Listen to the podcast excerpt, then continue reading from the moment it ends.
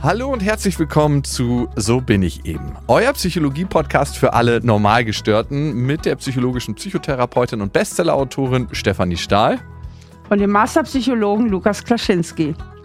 Ja, ich finde es immer so interessant, wenn man mit jemandem redet und am Gesicht ablesen kann, an der Mimik, was denkt er gerade, wie fühlt er gerade, was sagt er und was meint er eigentlich. Und dafür haben wir heute Dirk Eilert äh, zu Gast bei uns im Podcast. Dirk, äh, schön, dass du da bist.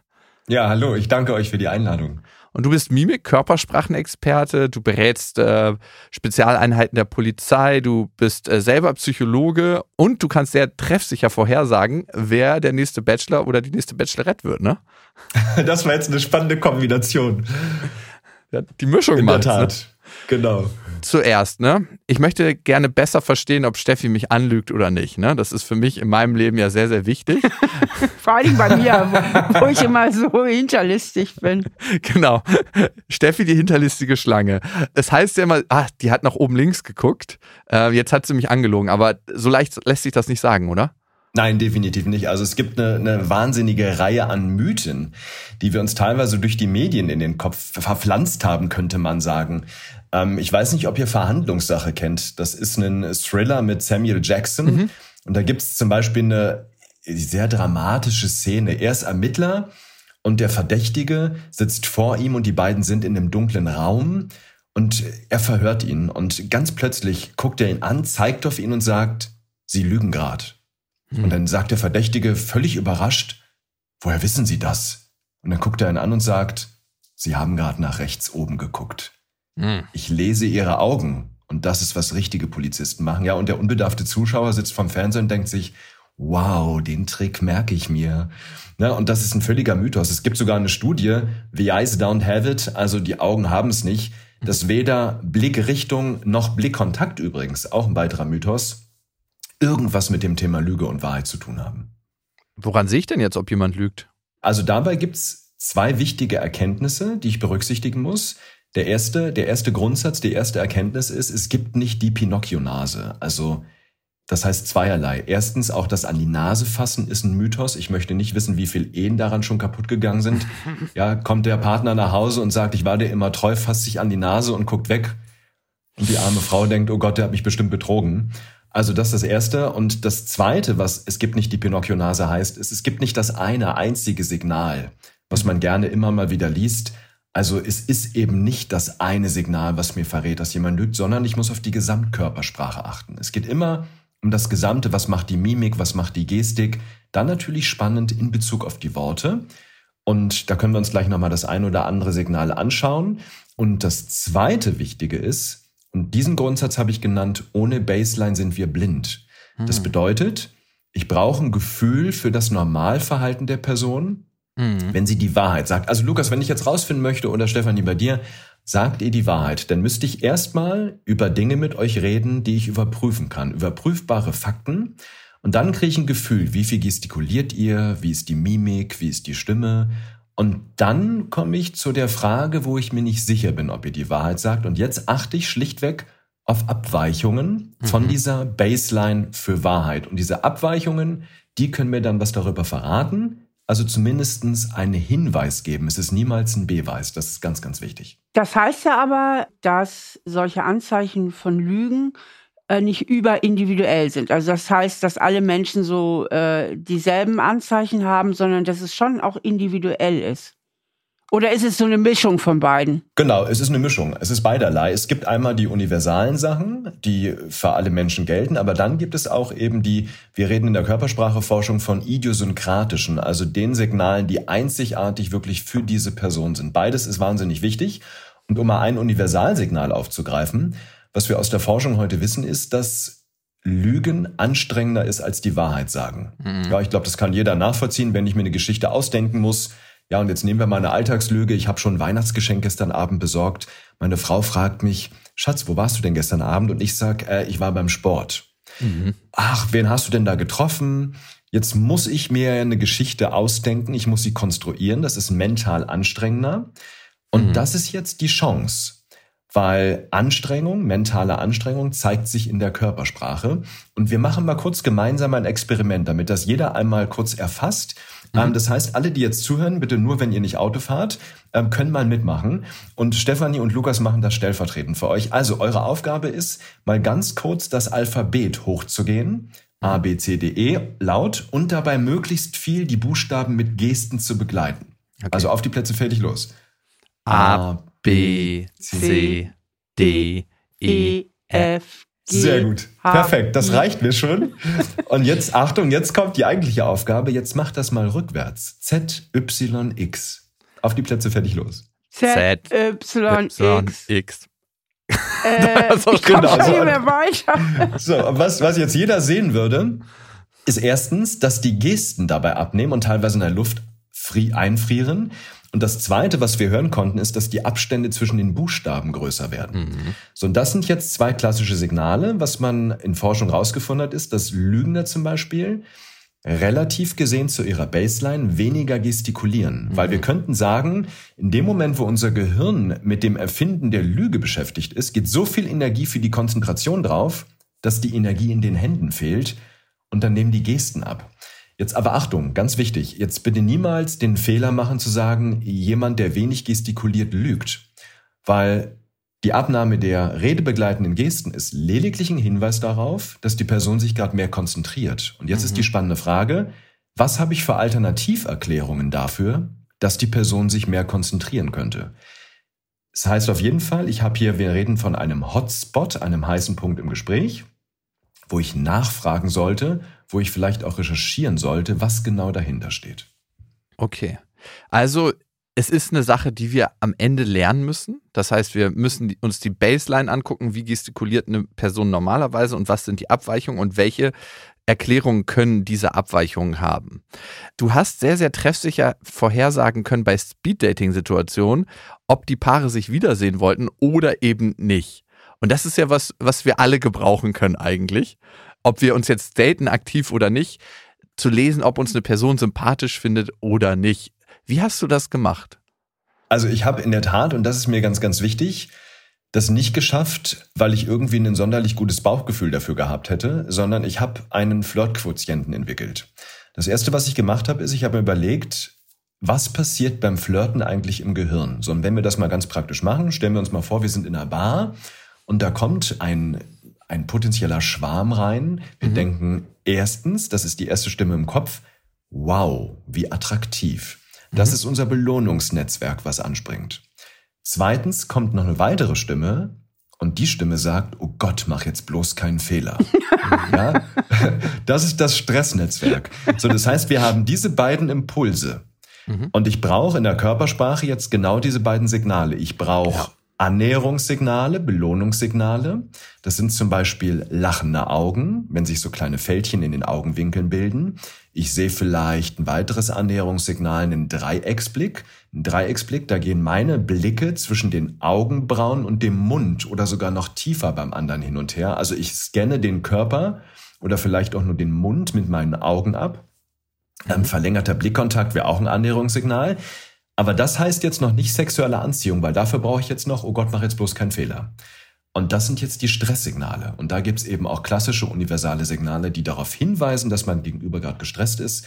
Beruhigungsgesten, Kratzen im Gesicht, Spielen mit den Haaren, Lippenlecken, ein schnelleres Blinzeln zum Beispiel. Das sind alles unbewusste Stresssignale. Und meine Idee war, wenn ich beides ungefähr im gleichen Verhältnis kriege, mhm. dann ist die Wahrscheinlichkeit, dass die Personen sich wiedersehen wollen, sehr hoch. So, und äh, genau das habe ich gemacht. Das heißt, ich habe auf gut Deutsch Strichliste geführt. Ich habe mir ein DIN A4-Blatt genommen, ist in zwei Hälften geteilt. Immer wenn ich ein Annäherungssignal gesehen habe, die habe ich übrigens alle ganz exakt definiert, habe ich einen Strich gemacht. Wenn ich ein Stresssignal gesehen habe, habe ich auch einen Strich gemacht. Mhm. Nach dem Gespräch, nach den drei Minuten im Speeddating, äh, das war damals, da wollte mich ein Fernsehsender testen, ähm, da hatten wir 30 Gespräche. Nach den drei Minuten habe ich einfach gezählt und habe die Signale durcheinander geteilt und je näher die an eins waren, desto wahrscheinlicher war das Ja. Und okay. äh, so, hm. so bin ich auf 93 Prozent gekommen. Sag mal, Dirk, äh, bist du verheiratet? Ich bin verheiratet. Und deine Frau fühlt die sich überhaupt noch relaxed in deiner Gegenwart? ja, das ja, tut sie. Ich stelle mir gerade vor, ihr seid auf einer Party. Und die denkt, scheiße, jetzt bloß nicht zu viel Annäherungsvermeidungssignale. Das merkt der Dirk. Den Typen da, den finde ich ganz gut. das ist gut. Deswegen ist es immer gut, wenn man Emotionsregulation beherrscht. ja. Was ist denn so ein typisches Signal, wo man feststellen könnte, was äh, Steffi mir gegenüber öfters zeigt, zum Beispiel, das Lippenschirzen, dass die eine Lippe so ein bisschen hochgeht. Ist was? das ein, ist das ein Sympathiezeichen? Willst du mich jetzt verarschen oder was? meinst, du, meinst du ein einseitiges Hochziehen der Oberlippe? Sowas? Ja, genau, das macht Steffi immer bei mir. Das stimmt Wirklich? doch überhaupt nicht. Das kann ich mir nicht vorstellen. Nein, Quatsch. Also das, das wäre Lukas, wenn sie das in der Tat machen mal würde. Die Zähne. Ja, wenn sie das machen würde, Stefanie, wenn du das machen würdest, dann wäre es wahrscheinlich die letzte Podcast-Folge, weil das in der Tat ein kulturübergreifendes Zeichen für Verachtung ist. Das haben wir, äh, zum Beispiel habe ich das in den Speed-Datings beobachtet. Mhm. Das haben wir auch da gehabt. Ähm, das war, lass mich überlegen, bei drei Damen der Fall die das gezeigt haben und die haben nicht nur gesagt, ich will den anderen nicht wiedersehen, sondern wir hatten auch Skalen 0 bis 10, um die sexuelle Attraktivität einschätzen zu lassen nach dem drei Minuten Gespräch. Und die haben äh, auch eine 0 oder maximal eine 1 gegeben. Also einseitiges Hochziehen der Oberlippe ist ein Hinweis auf Verachtung, kulturübergreifend übrigens, egal wo wir weltweit hinkommen kann man in der Regel, und das seht ihr jetzt alle gerade nicht, Stefanie versucht das gerade nachzumachen. Ich, ich versuche gerade, wie das geht. Eins, das ist mir so eine fremde äh, Lippenbewegung. Ich habe sie schon ja, öfter gesehen von dir. Aber ich Wenn kann du weiter sagen, so redest, wirst du es öfter sehen. genau. Seine, seine Augen lachen dabei, was uns sagt, er macht nur Witze. Also der entscheidende Punkt ist, das wird limbisch ausgelöst und nicht motorisch bewusst. Ähm, wenn wir damals zurückgehen in die Schulzeit, dann kann es jeder nachvollziehen. Unsere Mimik wird nämlich zweifach gesteuert. Wir denken mal an Momente in der Schule, wo der Lehrer irgendwas Lustiges gemacht hat und wir dachten, oh Gott, jetzt bloß nicht lachen, dann kommt das ganz schräg an. Und was ist passiert? Wir wurden gelacht. Ja, mhm. unsere Mimik hat gelacht, ob wir wollten oder nicht, weil die Mimik eben einmal limbisch unwillkürlich gesteuert wird. Auf der anderen Seite können wir aber auch gute Miene zum bösen Spiel machen und eben bewusst zum Beispiel lächeln. Also Zweifachsteuerung der Mimik. Und das sorgt dafür, dass genau diese Bewegungen eben unbewusst passieren. Das sind sogenannte Mikroexpressionen, die sich schneller als 500 Millisekunden zeigen. Also man könnte sagen, wie ein ECE e durchs Gesicht rauschen. Und übrigens in der Partnerschaft ist das wiederholte Zeigen von Verachtung ein Hinweis darauf, dass ich mir schon mal Gedanken machen darf über den Scheidungsanwalt. Mhm. Da gibt's auch wunderbare Studien zu. Ähm, die kennt ihr vielleicht von John Gottman ich sag mal, dem Beziehungspapst in den Staaten. Ähm, der hat ein Lieblingsexperiment, das sogenannte Konfliktgespräch. Da bittet er das Paar in sein Labor und dann sollen die 15 Minuten über ein Thema reden, wo sie sich nicht einig sind. Mhm. Ja, und ich sag mal, der klassische Mann sagt dann, ach ja, wir sind uns überall einig. Und die klassische Frau sagt dann, ich hätte da eine Kleinigkeit. ja, und nach zwei, drei Minuten sind die im schönsten Austausch. Und äh, Gottman filmt alles komplett. Und danach haben die wirklich minutiös analysiert, welche Signale gezeigt wurden. Und Gottman ist es gelungen, nach diesen 15 Minuten mittels dieser Signale zu prognostizieren, ob dieses Paar in den nächsten drei Jahren zusammenbleibt oder nicht. Und das mit einer Trefferquote von 93,6 Prozent. Wow, das ist hoch. Wow, das Wahnsinn. ist wirklich hoch. Nochmal kurz zurück zum Speeddating. Die Frauen, die angezeigt haben, dass die sexuelle Attraktivität nicht hoch war. War das bei einem Mann oder war das bei drei verschiedenen Männern? Also hat der eine Mann eine Story erzählt, die einfach so war, dass sie überhaupt nicht anziehend auf die Frauen gewirkt hat? Oder waren das verschiedene Männer? Also das waren verschiedene Männer, ah, okay. es waren drei unterschiedliche Frauen, auch bei den unterschiedlichen Männern. Aber das Spannende, Lukas, war, dass die Damen ansonsten viel gelächelt haben und die Herren waren sich sicher, die sollten nämlich auch einschätzen, will die Dame mich wiedersehen und die waren sich sicher, die haben Ja angekreuzt. Das war total krass und sollten auch skalieren auf einer Skala von 0 bis 10. Wie hoch ist denn das Interesse der anderen Person mhm. an mir? Und da haben die auch eine 7 im Schnitt angegeben, obwohl diese deutlichen, also für mich war es total deutlich. Ja, und das ist halt der Punkt. Wir sehen das normalerweise nicht. Und das mhm. Spannende war, es war gar nicht der Inhalt. Also ich erinnere mich an eine Szene, da hat der Mann gerade darüber geredet, was er beruflich macht. Mhm. Und der war einfach, also der war Sachbearbeiter, da, da ist nichts, wo man die Oberlippe hochziehen könnte. Und das Interessante war, ich glaube, dass es eher nonverbal ausgelöst war, weil er erzählte davon, was er macht beruflich, baute sich körpersprachlich auf und drehte den Oberkörper immer so von links nach rechts. Also, mhm. ja, das ist ganz spannend gewesen. Also ich glaube eher dieses, ja, sagen wir mal, subtile Verhalten, mhm. ja, dieses Aufplustern hat dafür gesorgt, dass bei der Dame dann die Oberlippe gezuckt hat. Sag mal, wie darf man sich das denn jetzt im polizeilichen Kontext vorstellen? Also da ist, kommt ein Verbrecher oder ein Potenzieller, also zum Verhör und dann wirst du dazugeladen. Und Nein, ich trainiere, ich trainiere die Polizei. Ich bin nicht bei so. Vernehmungen direkt dabei. Ja, das heißt, ich äh, habe zum Beispiel die Sondereinheiten schon trainiert, äh, wo es dann darum geht, die Signale sauber zu lesen und dadurch die eigene Gesprächsführung wieder anzupassen, zu optimieren. Ah, okay.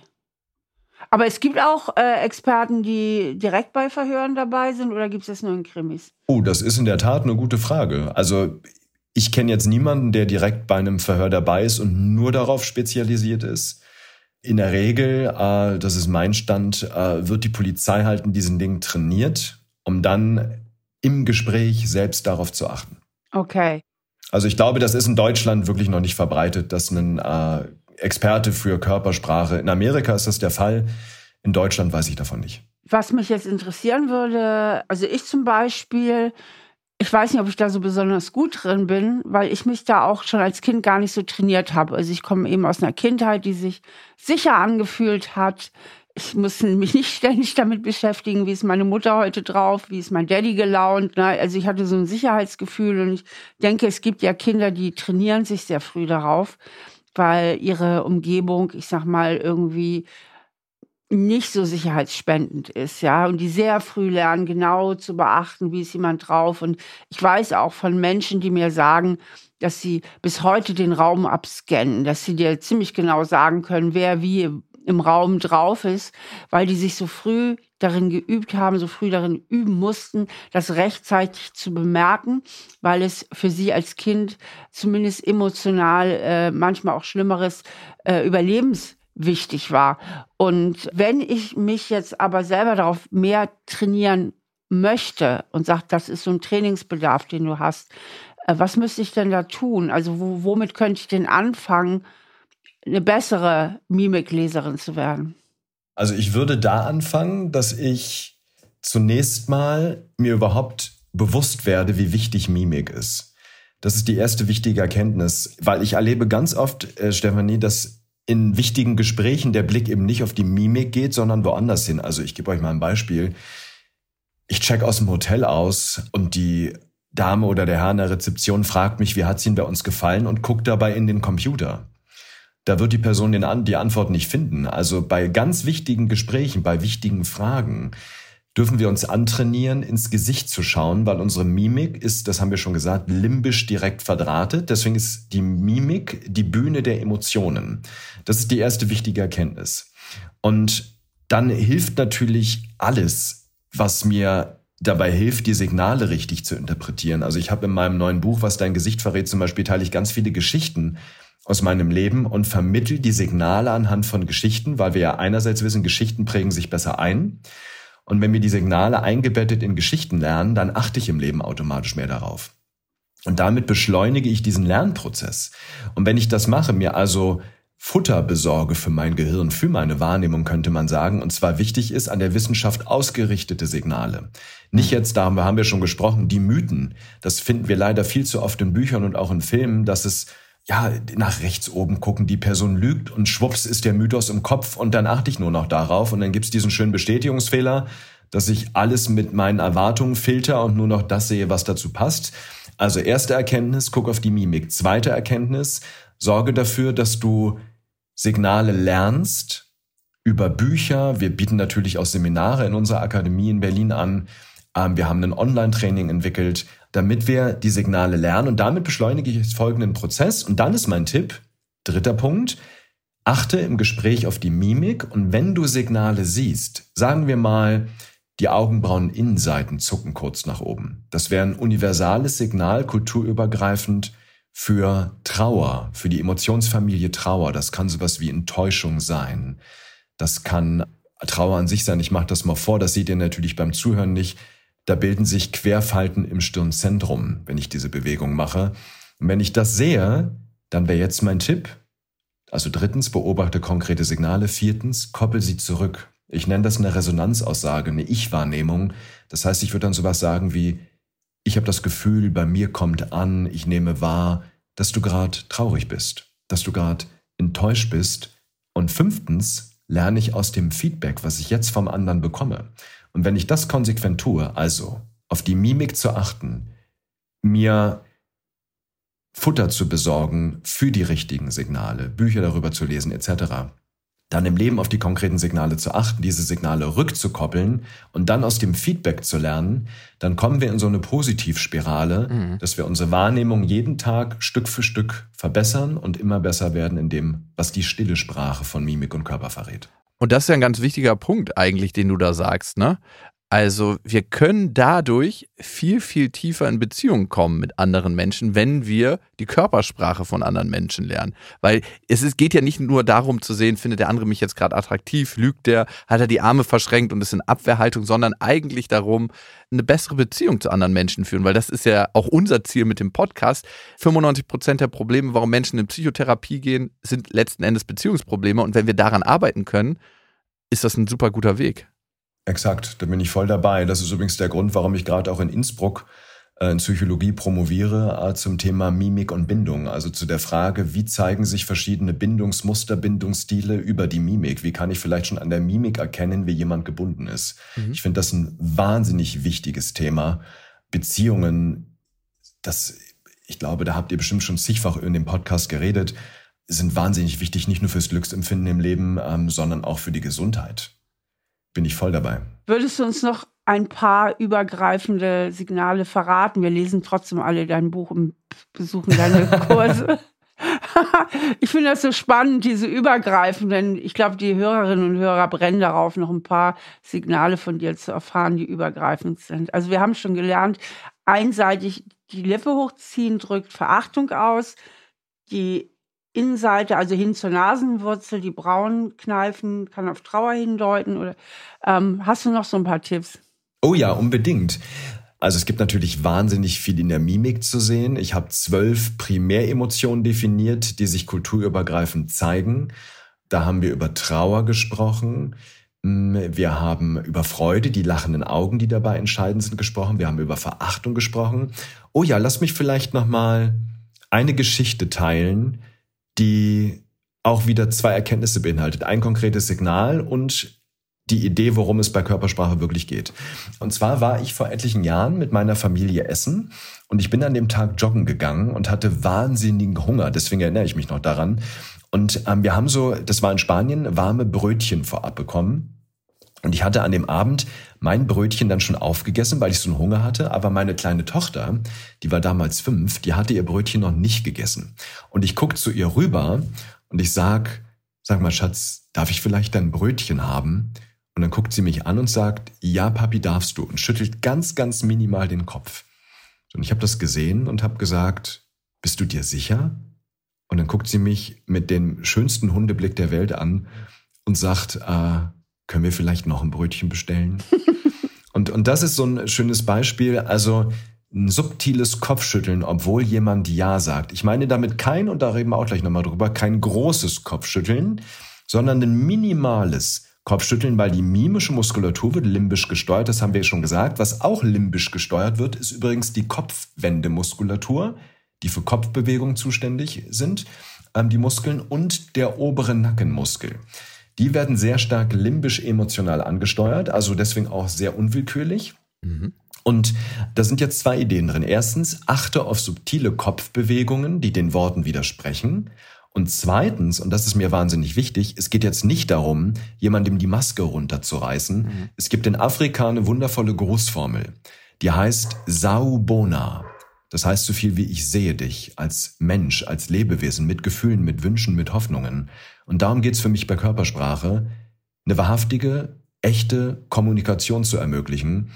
Und das ist ein schönes Beispiel dafür, was ich gerade erzählt habe. Meine Tochter hat sicherlich hier ein Täuschungssignal gezeigt. Sie hat den Kopf leicht geschüttelt. Aber ich würde jetzt nicht sagen, sie hat da gelogen. Es geht darum, Menschen besser, vollständiger wahrzunehmen und einen Raum für Wahrhaftigkeit zu öffnen. Also ich verstehe Körpersprache so, dass ich anderen Menschen helfe, ihre innere Wahrheit auch auszusprechen.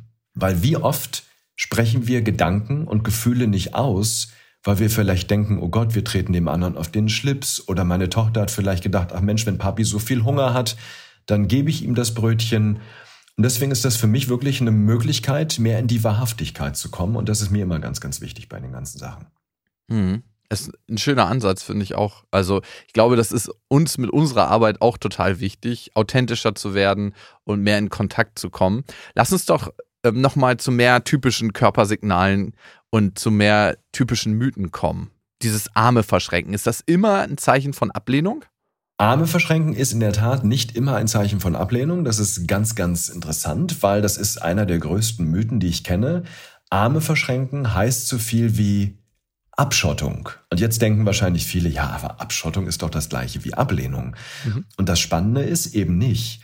Weil, was wir aus der, und ich rede jetzt immer von den Forschungsergebnissen dazu, ich mache das so, dass ich immer die Studien zu den Signalen sammle oder gesammelt habe in den letzten Jahrzehnten äh, und dann natürlich meine Erfahrung abgleiche. So, und was da als Erkenntnis rauskommt, ist die Abschottung. So, das heißt jetzt, erstens, ja, wir sind in einem Gespräch und verschränken vielleicht die Arme, weil ich das ablehne, was der andere sagt. Es ist aber auch so, dass wir die Arme verschränken, wenn wir uns besonders interessiert auf den anderen konzentrieren, mhm. um uns nämlich von Störeinflüssen abzuschotten. Also nicht von der Person selbst wie bei Ablehnung, sondern es ist vielleicht laut in der Umgebung und ich schotte mich von Störeinflüssen, äußeren Störeinflüssen ab und verschränke deshalb die Arme. Also Studien konnten zum Beispiel zeigen, dass wenn wir die Arme verschränken, dann bleiben wir länger an der kniffligen Aufgabe dran, was mhm. auch wahnsinnig spannend ist. Und jetzt muss ich wieder auf die Mimik achten, um zu wissen, ist das jetzt Ablehnung oder ist das Interesse? Also, jetzt kommt ein weiteres Signal, Stefanie. Rümpft derjenige vielleicht subtil gleichzeitig die Nase?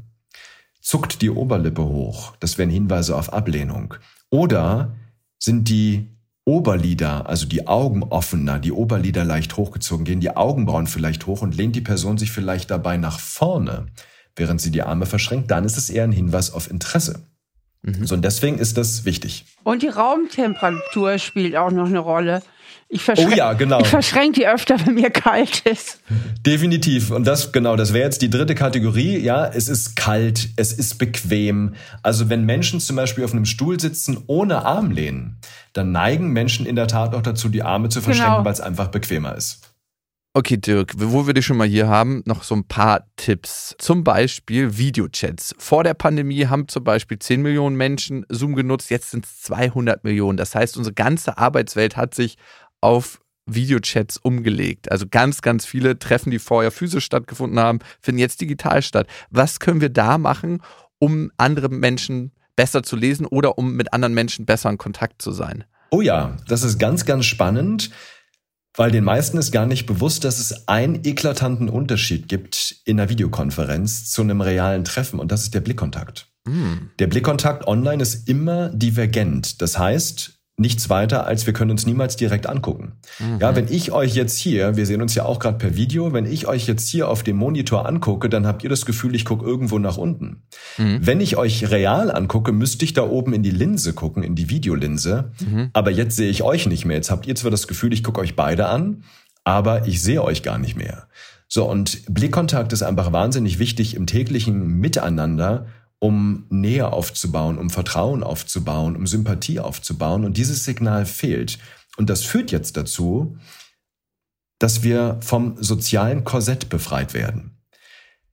Das heißt, erstens, ich nenne das soziale Schmiermittel, was mhm. hier wegfällt, nämlich das typische Nicken, das Lächeln, wenn man jemandem zuhört. Das ist bei uns jetzt, wir sind hier gerade zu dritt, nicht so wirklich entscheidend. Das fällt aber in einem Meeting auf. Wenn da 20 Personen sind, dann fühlt sich jeder unbeobachtet, weil mhm. man weiß gar nicht mehr, wer wird jetzt angeguckt. Ja, wenn wir jetzt miteinander reden, ist klar, wir sehen uns gerade.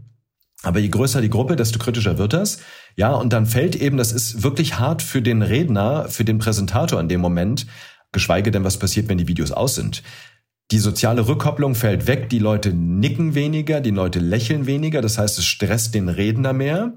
Zweitens, soziales Korsett fällt weg, heißt soziales Schmiermittel fällt weg. Zweitens wird der Emotionsausdruck aber freier. Da wird mit den Augen gerollt, da wird das Brot gegessen, die Beine auf den Tisch gelegt. Ja, und das und sind teils dann, ja, und, und Schlimmeres, das sind teils wirklich, wirklich heftige Wirkungen, weil du weißt auch nie, das ist das Fatale, auf wen die Signale gerichtet sind. Du sitzt da drin als Zuhörer, siehst die ganze Galerie mit Videokacheln und da passiert irgendwas und jemand zeigt Verachtung und du kriegst die Verachtung ab. Ja, und das kann sein, dass es im Meeting war, das kann aber auch einfach nur sein, dass die Kinder gerade draußen an die Bürotür trommeln oder an die Homeoffice-Tür und oder der Postbote Sturm klingelt und ich deswegen Verachtung zeige und überhaupt nichts mit dem Kontext zu tun hat. So, und, und das sind Dinge, die wir berücksichtigen müssen. Das heißt, wenn ich diesen divergenten Blickkontakt ausgleichen möchte, zwei Ideen. Erstens, sollten wir uns bewusst sein, wie der Redner sich fühlt und mhm. einfach uns sagen, okay, ich bin hier gerade in einem Meeting und ich, so verhalte ich mich auch. Möglichst in den Kontext, ich stelle mir vor, ich bin in dem Raum. Dann würden wir nämlich mehr nicken, mehr lächeln etc. Das fühlt sich für den Redner besser an. Zweitens würde ich immer sowas machen, dass wenn ich zum Beispiel eine Videokachel unten links habe und mit dem, ich sag mal, Herrn Müller da unten rede, dann würde ich immer sagen, Herr Müller, übrigens, wenn ich hier nach unten gucke, dann gucke ich Sie gerade an. Damit er weiß, ich gucke ihn jetzt an und ich check nicht meine Mails da unten, während ich mit ihm rede. Mhm. Ja, das sind so zwei Tipps, die ich da berücksichtigen würde. Super Tipps. Ich habe das auch schon erlebt. Ja, äh, ich habe schon ein paar Mal online Vorträge gehalten und das war hochgradig verunsichert, weil ich genau dieses Gefühl hatte, es interessiert kein Schwein. Und dann habe ich später gefragt und dann bekam ich aber sehr positive Rückmeldungen, gell? Also es ist eine komplett andere Vortragssituation. Ja, irre, ne? Und, und uns das bewusst zu machen, übrigens, ich finde das so wichtig, weil das hilft einem dann in dem Moment zumindest kognitiv, dass man weiß, okay, das hat jetzt nichts mit mir zu tun. Ja, emotional löst das das natürlich nicht wirklich, weil wir sind auf soziale Rückkopplung angewiesen. Ich weiß nicht, ob ihr das Still Face Experiment kennt von Edward Tronick. Ja. Es ist ein na, Experiment aus der Entwicklungspsychologie. Das kann jeder mal bei YouTube äh, sich raussuchen. Allerdings, Achtung, ich warne, es ist sehr emotional. Was wir da sehen ist, ähm, und das Experiment heißt nicht umsonst Still Face, wir sehen eine Mama, die mit ihrem Baby interagiert und dann wird sie angewiesen, von jetzt auf gleich still-faced zu machen, also bewegungslos zu werden in der Mimik. Und es dauert zehn Sekunden, dann sehen wir, wie die Stresssignale hochgehen. Die Blinzelrate bei dem Baby geht hoch. Es wird unruhig und dann fängt es an zu schreien. Und dann sehen wir auch die Signale bei der Mutter, die Stresssignale. So, und wir, bitte, wir fangen natürlich nicht an zu schreien, wenn wir keine Rückkopplung mehr kriegen. Aber unser Inneres, könnte man sagen, schreit. Wir kriegen Stress. Es ist einfach unangenehm. Und das liegt natürlich auch an dem gespiegelten Selbstwertempfinden. Das heißt, der andere spiegelt uns ja auch immer gerade, ja. wie wir ankommen. Also wenn wir irgendwas genau. erzählen und jemand runzelt mit der Stirn und schüttelt vielleicht noch ein bisschen den Kopf, dann ist man verunsichert, nickt ja. da und strahlt einen an, dann äh, so äh, fühlt man sich stärker. Und egal wie gut das Selbstwertgefühl an sich ist, das betrifft jeden Menschen. Ja. Und was ich so spannend finde, das sind ja alles Fähigkeiten, über die du sprichst, die wir einmal hatten. Und die auch alle Tiere haben und nutzen und sehr, sehr sensibel darauf eingehen. Und Hunde, das ist ja auch ein Experiment nachgewiesen, können sehr, sehr gut A, ihre Mimik verstellen, dass sie ihre Wünsche und Bedürfnisse erfüllt bekommen, aber auch die Mimik und die, äh, die Expression der Menschen lesen. Wir können das nicht mehr. Was hindert uns eigentlich daran, unsere Wahrnehmungsfähigkeiten, die ja eigentlich naturgemäß vorhanden sind, wirklich zu nutzen? Also ich rede da von vier apokalyptischen Reitern der nonverbalen Wahrnehmung, die unsere Empathie, kann man auch sagen, in Grund und Boden trampeln, weil Studien zeigen, dass die Empathiewerte in der Tat runtergehen, äh, gerade zur Jahrtausendwende. Und ich fange mal mit dem Spracherwerb an. Also ich nenne erstmal alle vier kurz. Spracherwerb, Mythen, über die Mythen haben wir schon gesprochen, übermäßiger Medienkonsum, Mhm. Und auch die Erziehung kann eine Rolle spielen. Spracherwerb ist das erste. Was hier ganz, ganz spannend ist, was viele vergessen, ist, dass Sprache ja, ich sag mal, maximal 35.000 bis 40.000 Jahre alt ist. Das heißt, wir haben viel, viel länger als Mensch nonverbal kommuniziert, als wir es mit Worten tun. Und deswegen ist dieses Nonverbale auch so tief in uns verankert. Mhm. Und das Interessante ist, in der Individualentwicklung wiederholt sich es ein Stück weit auch die Menschheitsentwicklung, weil je besser wir dann auf einmal sprechen können, desto mehr achten wir auf die Worte und vergessen das Nonverbale, auch wenn es unbewusst noch ein Stück weit mitwirkt. Ja, wenn wir geboren werden, haben wir keine andere Chance, als den Ereignissen der Welt Bedeutung zu geben über die stille Sprache unserer wichtigen Bezugspersonen. Das weiß jeder, der Kinder hat. Wenn ein Dreijähriges auf dem Spielplatz hinfällt, wo guckt es zuerst hin? Zur Mama. Welchen Gesichtsausdruck macht die Mama, um zu interpretieren, was ist mir gerade passiert? War das schlimm? War das nicht so schlimm? So, und dann kommen die Worte. Und Was dann passiert, kann man wunderbar in einem kleinen Experiment nachvollziehen. Wenn jeder einfach mal, der gerade zuhört, bei Google Strob-Test eingibt, also Strob mit Doppel-O, das hat jeder bestimmt schon mal gesehen. Das sind diese Tests, wo man ein Wort sieht, was eine Farbe beschreibt. Also da steht zum Beispiel grün. Und man soll jetzt sagen, in welcher Farbe dieses Wort geschrieben ist. Und dann steht da das Wort grün, aber ist in rot abgebildet. Mhm. So, und das Spannende ist, die meisten, die das sehen, die sagen dann erstmal grün, äh, rot. Und das ist doch spannend, weil es könnte auch andersrum sein. Das heißt, wir achten erst auf den Inhalt und dann mhm. auf die Erscheinung. Und das ist im Leben genauso. Das geschriebene Wort entspricht den gesprochenen Worten und die Körpersprache entspricht der Farbe des Wortes. Die Worte dominieren. Wir vertrauen mehr auf Worte als auf die Körpersprache, bitte, es sei denn, und da kommen wir zu einem weiteren Mythos, nennen wir es mal den Morabian-Mythos, diese 7-38-55-Regel, ja, nach der 93 Prozent das Nonverbale wirkt und 7 Prozent die Worte. Ja, das kann man generell überhaupt nicht sagen, weil was Morabian eigentlich gemacht hat, der hat Momente untersucht, wo Worte und Körpersprache sich massiv widersprechen. Also ich sage, ich liebe dich und ziehe die Oberlippe einseitig hoch. Dann wirkt die Körpersprache hier mehr. Also konkret hat er Mimik und Stimme untersucht. Mimik zu 55 Prozent, Stimme zu 38 Prozent. Da wirkt das mehr als die Worte. Das kann jeder nachvollziehen, wenn es so offensichtlich ist. Dann haben wir die starke Wirkung. Das Entscheidende ist aber hier fürs Leben, das, was hier in diesen Experimenten so offensichtlich dargestellt wird, zeigt sich im Leben manchmal viel subtiler ein kurzes Hochziehen der Oberlippe, was wir gar nicht so sehen, weil es nur 300 Millisekunden übers Gesicht huscht. Ja, ich erinnere nochmal an die Speed-Datings, mit denen wir eingestiegen sind. Ähm, das Interessante war, die Männer haben sich übrigens generell eher als die Damen überschätzt. Das ist das heißt, ein bekanntes haben, Phänomen. Ja, definitiv. ja, äh, das ist ganz spannend gewesen. Die haben so oft Ja gesagt, die Frau will mich wiedersehen und die Körpersprache hat ganz klar Nein gesagt. Und das Spannende war, wir hatten, ich erinnere mich an eine Dame, die hat wirklich drei Minuten lang genickt und gelächelt und dann Nein angekreuzt. Und der Mann war völlig verwirrt. Aber wenn wir auf die Signale geguckt haben, es haben nicht einmal die Augen gelacht und sie hat nicht einmal ein Stresssignal gezeigt. Mhm. Jetzt bin ich wieder beim Flirtquotienten. Da weiß ich, hier ist keine sexuelle Anziehung. Da brauche ich nicht mal Ablehnung für. Also es braucht nicht immer Ablehnung. Es reicht, wenn ich die Anziehung nicht sehe. Und dann, ich nenne das das Wackeldackeln. Das Wackeldackeln, ja, zu verwechseln mit, hey, die will sich mit mir treffen, ist fatal. Da sagt vielleicht die große Körpersprache ja, aber es fehlen die entscheidenden Signale. Und meine Erfahrung ist, dass wir verlernt haben, diese feinen Signale zu sehen und darauf zu achten. Mhm. Dann ganz, enttarnst ganz du ja jede Frau, die dich gut findet. Da hast du recht. Aber das mache ich natürlich ganz liebevoll und charmant. Und wie steht deine Frau dazu? nee, du musst sie ja nicht drauf ansprechen, aber du merkst es dann ja immer. Da, da hast du recht. Also man kann dir ja dann schlecht verheimlichen, wenn man dich gut findet. Und wenn man mich nicht gut findet, auch nicht. Das ist das Fatale. Mhm. Okay. Also es ergibt auf jeden Fall Sinn, da tiefer einzusteigen ins Thema. Aber du hast schon noch Freunde, ne?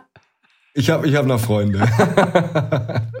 du bist auch mit Sebastian Fitzek befreundet und ihr habt ja am genau. Buch Mimik äh, zusammen geschrieben und du hast ja. äh, quasi die wissenschaftliche Grundlage für dieses Buch ausgelegt und du hast dein eigenes Buch gerade frisch auf dem Markt, was dein Gesicht verrät, wie wir unsere Mimik und verborgene Körpersignale entschlüsseln und das Buch finde ich richtig, richtig stark. Also wer nochmal tiefer einsteigen möchte ins Thema, dem sei dieses Buch ans Herz gelegt und äh, Dirk, es war total spannend, mit dir darüber zu sprechen.